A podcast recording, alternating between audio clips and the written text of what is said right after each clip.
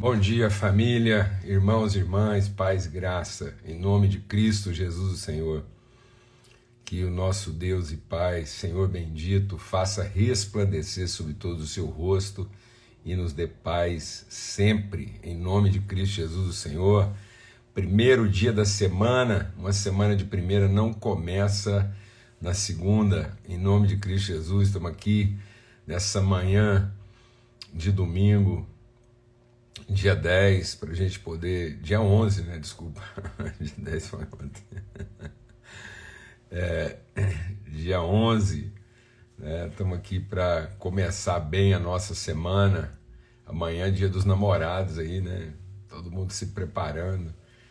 Então, muito bom, graças a Deus. Um grande privilégio a gente poder estar aqui. É, bom dia para todos aí, família querida. Graças a Deus, um pouquinho adiantado o tempo aí, mas em tempo ainda da gente compartilhar aqui, em nome de Cristo Jesus, ter um tempo aqui de reflexão, meditação, um princípio, né? Daniel da Irlanda, abração aí, ó, puxa vida, como a gente ama aí. É, Almir, abração, cara, como foi bom hein, o tempo aí, maravilhoso com os irmãos, graças a Deus, em nome de Cristo Jesus. Tivemos um tempo também muito especial na semana que passou, na, na quinta-feira, exatamente, na quinta-feira a gente esteve junto lá com o pessoal da, da UDF, Universidade da Família, né, mais uma conferência legado lá, foi muito bom, eu queria até mostrar aqui, ó, ganhei um presente muito legal, é, uma, uma chave aqui já com uma caneca, né? Chave, meu Deus do céu, a gente revela a idade. Então, estou aqui com a caneca dos irmãos lá. Tem um irmão lá que produz. E foi muito gentil, foi legal que já puseram aqui, ó, uma, na nova versão aqui, ó. muito legal. Um abraço lá para todo mundo. E muito legal. Sil, foi muito bom o tempo aqui com os irmãos, viu? aqui em Brasília, especialíssimo, todo mundo vai poder compartilhar com você, com o Jaime aí, o tanto que foi especial. Graças a Deus. Vamos ter uma palavra de oração aqui e buscar mesmo assim direção.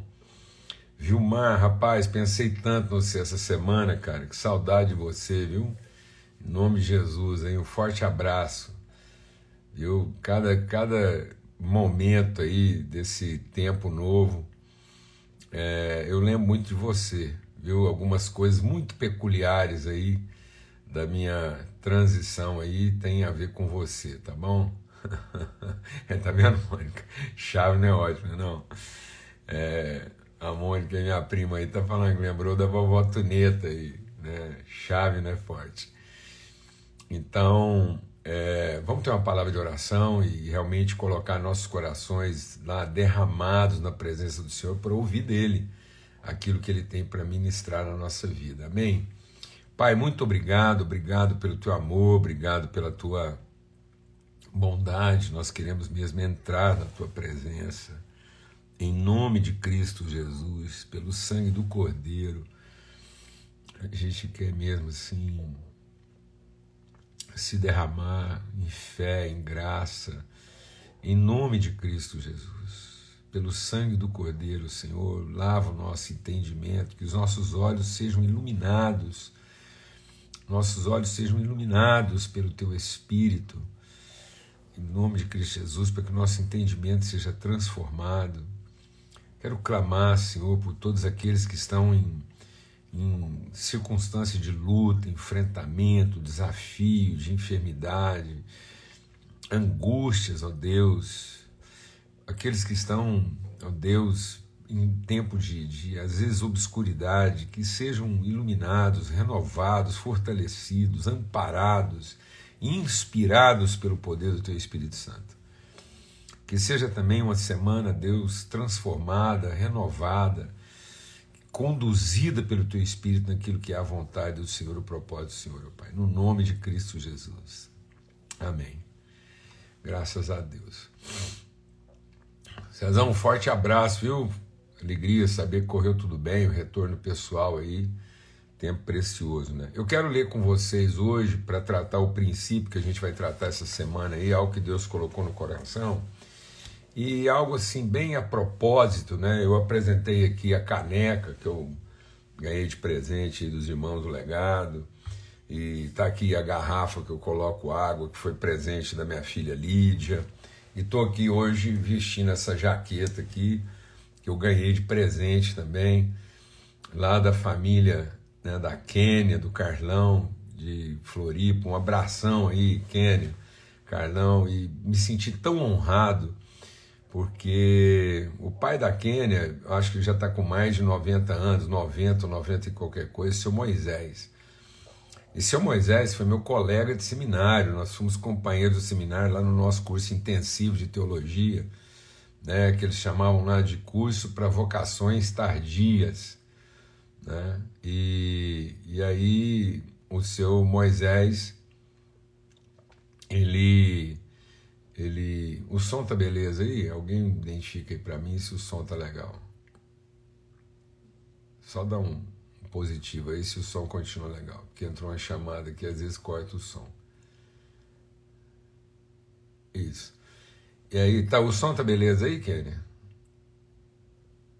Tá, então tá bom. Então, é, eu tô dando esse testemunho, a Kênia tá online aí, e para testemunhar mesmo dessa alegria, porque o senhor Moisés foi meu colega de seminário, era vocações tardias.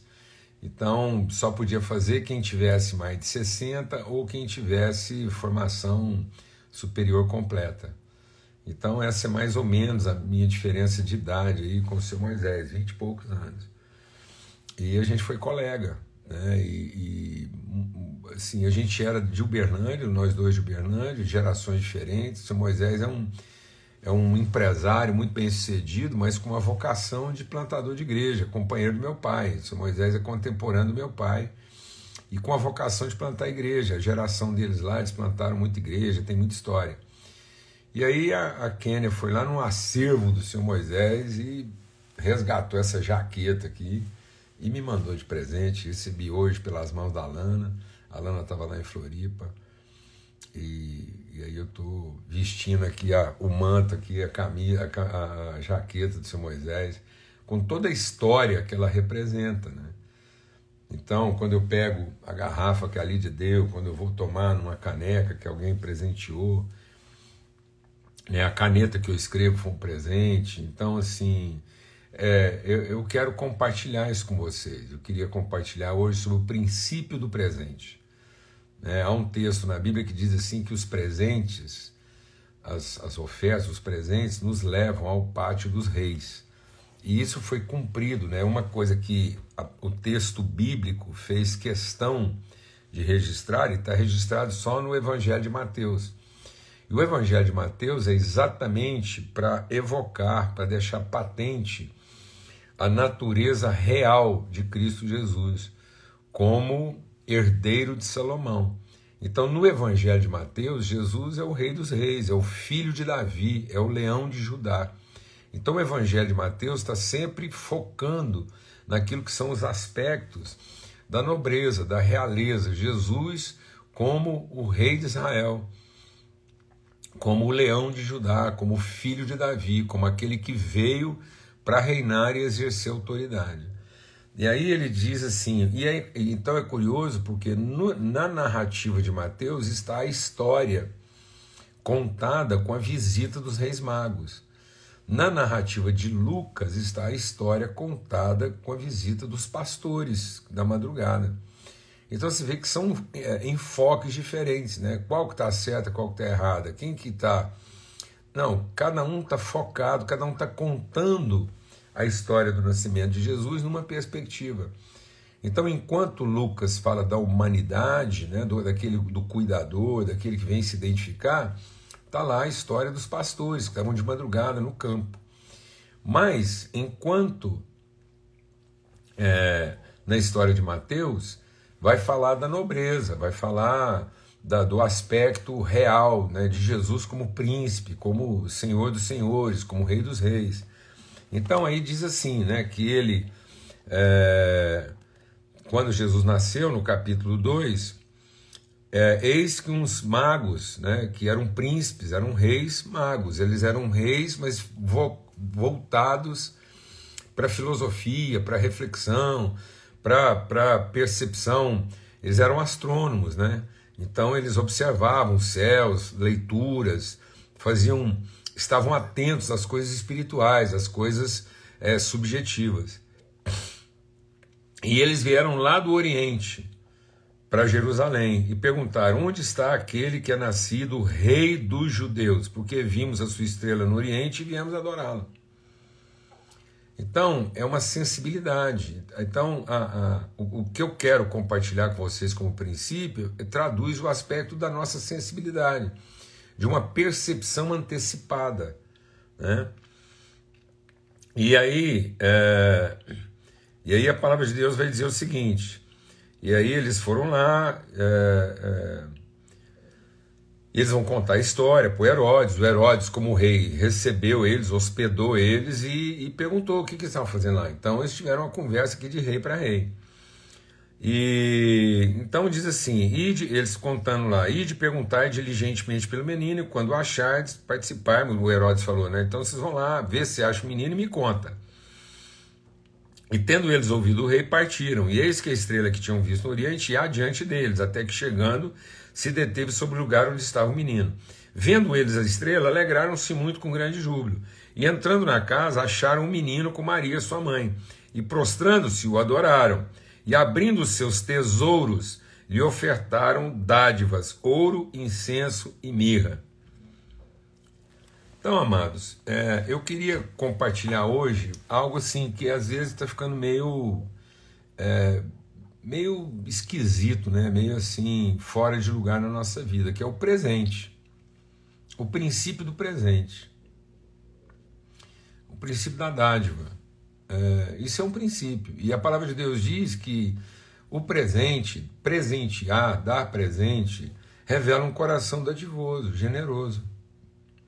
E, e isso é o caminho que nos leva ao pátio dos reis. Então, se a gente entender isso bem, isso é um princípio. Se a gente entender isso mal, é, é problema. Então, o presente, presentear, a dádiva, revela a nossa generosidade, revela a nossa sensibilidade.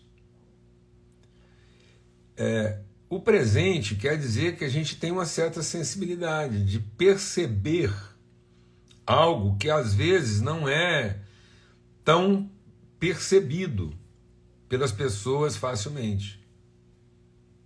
Então, o presente tem que traduzir uma certa sensibilidade da nossa vida, e não um interesse, e não uma necessidade. Então, tem gente que presenteia por necessidade, aí não é presente. Tem gente que presenteia por interesse, aí não é presente. Tem gente que presenteia por obrigação, aí também não é presente. Presentear por obrigação, ah, temos que ir lá no aniversário do fulano, temos que comprar presente. Não, aí é melhor nem comprar. Se você presenteia por obrigação, não presentei. Se você presenteia por necessidade, não presentei. Se você presenteia por interesse, não presentei. O presente tem que traduzir nossa sensibilidade, nossa percepção do daquilo que aquela pessoa que, a quem nós presenteamos representa. Então, o presente é uma linguagem de nobreza. O presente é a linguagem, a forma como um nobre traduz o seu testemunho de nobreza a outro nobre. Então, o presente é a linguagem dos nobres. Nobres presenteiam. Pessoas nobres dão presentes. E elas dão presentes muitas vezes dos seus tesouros. Eu, por exemplo, quero dar um testemunho para os irmãos aqui, porque isso para mim é um princípio. Eu, por exemplo, tenho muita dificuldade de comprar presente. Eu só vou comprar presente quando eu encontro alguma coisa que traduz aquilo que eu quero dizer à pessoa. Eu quero comprar um presente que traduza aquilo que a nossa relação significa. É um presente com mensagem. Os reis magos perceberam antes de todo mundo o nascimento de Jesus, sensibilidade. Onde está a sensibilidade deles? É porque eles estão indo encontrar Jesus, eles previamente prepararam na sua bagagem o presente. E o presente que eles entregaram para Jesus eram das suas posses, dos seus bens pessoais. Aqui diz, ó. E eles tiraram dos seus tesouros e lhe ofertaram dádivas. Então o presente ele tem que traduzir sensibilidade, generosidade e nobreza. Então, para um presente significar generosidade, sensibilidade, nobreza, tem que ser alguma coisa que traduz nossos valores, que traduz nossa percepção da pessoa. Então, presentear significa você traduzir através de, de, um, de um símbolo, de um, de um sinal, o lugar que aquela pessoa ocupa na sua vida. Então, o presente ele é um instrumento de fé, ele materializa virtude, ele estabelece valores. O presente é um marco, é um memorial. Para que quando a pessoa olhar para aquilo, ela, ela, aquilo signifique na vida dela. E tem gente que presenteia assim de uma forma leviana, irresponsável. Aí eu quero compartilhar com você o que que o que que é um presente fora do seu significado. Inimigos presenteiam com veneno. Inimigos colocam veneno no seu presente. Inimigo dá bolo, inimigo dá vinho, inimigo dá beijo.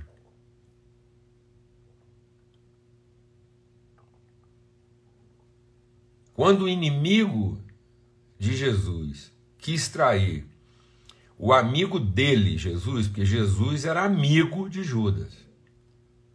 Mas Judas era inimigo de Jesus.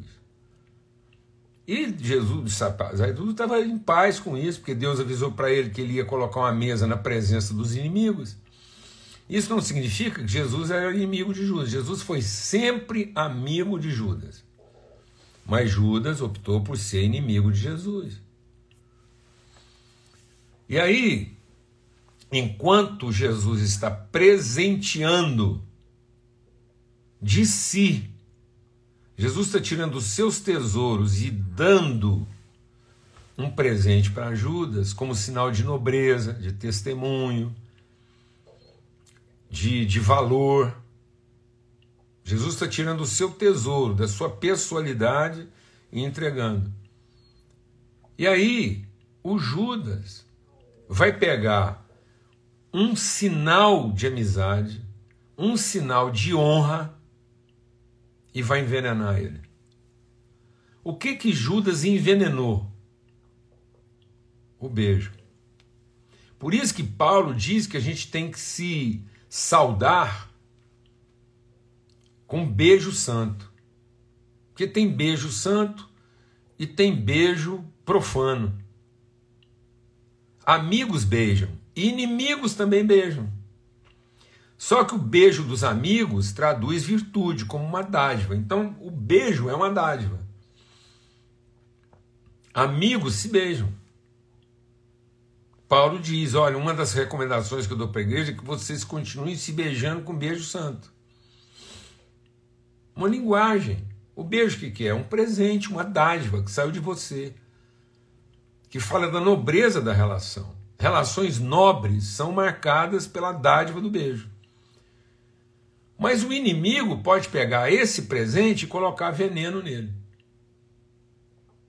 Porque Jesus falou: então é com esse presente, é com esse beijo que você vai me trair. Então, cuidado. Cuidado. Porque inimigos presenteiam. Pergunte para você se o seu presente carrega nobreza, dádiva, virtude, se o presente traduz sua generosidade, ou se você está com raiva de ter comprado aquilo. Então, assim, tá vendo? O beijo é um presente e pode tanto carregar virtude como carregar veneno. Então, inimigos também presenteiam. Só que o presente dos inimigos é carregado de veneno. Mercenários presenteiam para seduzir, para corromper. Então, inimigos presenteiam e mercenários presenteiam. Qual é a natureza dos presentes que você está dando? É envenenar? É destruir? É gerar culpa? Ou você está presenteando como quem quer seduzir, corromper? Então, amigos presenteiam, inimigos presenteiam e mercenários presenteiam. Mercenários presenteiam como quem quer chamar a atenção. O Herodes, isso, o cavalo de Troia foi um presente. Tá vendo como é que agora vai vir na memória todo mundo aí, como que a história foi marcada de presentes, que presente é uma linguagem. O presente define muito da nossa. É, é, o presente ele é uma linguagem sociocultural. E, e a, a, a, forma de presentear traduz nossa cultura de valores. Se tem uma coisa que traduz nossos valores, é o presente. É o presente. Então o presente é uma linguagem. E isso ficou tão ruim que até a própria igreja descaracterizou a natureza do presente da dádiva. Então tem gente entregando coisas para a igreja por obrigação, ou por interesse, ou por necessidade.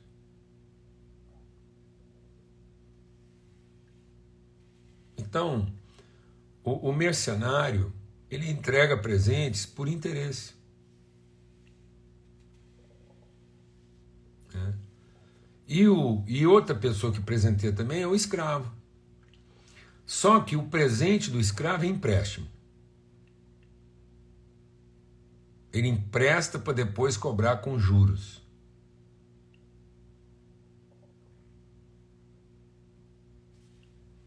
Porque ele faz tudo de olho na paga.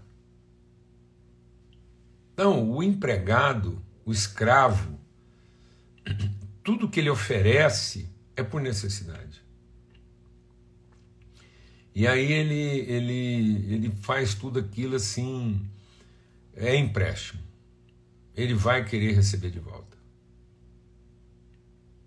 Então, como é que é o seu presente? Quando você presenteia seus filhos, é para depois cobrar deles a subserviência? Quando você presenteia sua esposa, seu marido, é esperando receber reconhecimento. E quando você presenteia seus amigos? É para entrar em alguma área da vida deles que sem um presente você não entraria? Então, quando a sua oferta, a sua dádiva é a dádiva de um escravo ou é a dádiva de um mercenário? O mercenário ele oferta para seduzir. O escravo oferta para cobrar. E o inimigo oferta para trair.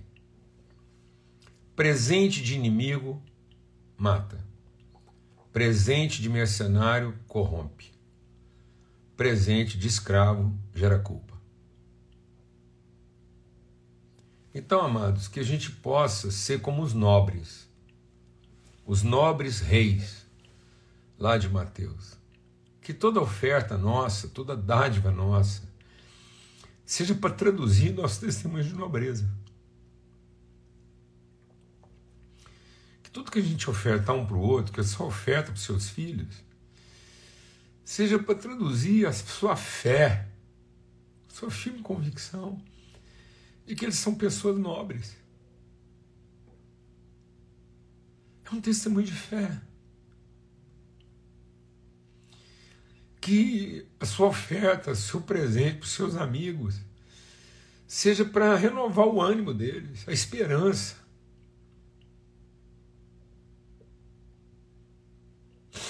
Que os presentes renovem, inspirem. Que quando alguém se sentir desanimado, vai olhar para um presente que recebeu de você e vai ser renovado. Vai ser encorajado. Eu fico pensando quantas vezes José e Maria foram lá buscar um pouco daquele ouro que eles receberam dos reis. E foram renovados na esperança. Receber presentes de amigos renova a minha esperança, me encoraja. Quando eu dou presentes, eu quero, eu quero gerar uma fé, uma certeza, um ânimo. E não corromper. E não trair e não ser reconhecido. Não dê presentes como, como quem precisa ser reconhecido. Não dê presentes como quem está querendo fechar um bom negócio. Não dê presentes como quem está querendo envenenar ou gerar culpa. Tem gente que, que dá presente para gerar culpa. Tem gente que dá presente para gerar interesse. Tem gente que dá presente para gerar dívida. Mas tem alguns que dão presentes para testemunhar nobreza. Os presentes verdadeiros nos levam ao pátio dos nobres. Porque traduzem nossa sensibilidade. Porque dizem que a gente viu alguma coisa que ninguém viu antes. Então, quando se dê um presente para os seus amigos, seus filhos, para os seus familiares, seja a tradução de alguma coisa que você percebeu antes de todo mundo. Que traduza a sua sensibilidade, que materialize o seu testemunho de fé a respeito daquela pessoa. Que seja uma forma de testemunhar o seu compromisso com a vida dela. Em nome de Cristo Jesus. Em nome de Cristo Jesus. Um abração para todo mundo. Muita alegria. E vamos continuar presenteando e, e traduzindo os nossos presentes, nossa linguagem de nobreza. Tá bom? Em nome de Cristo Jesus, Senhor. Fica na paz até amanhã, se Deus quiser.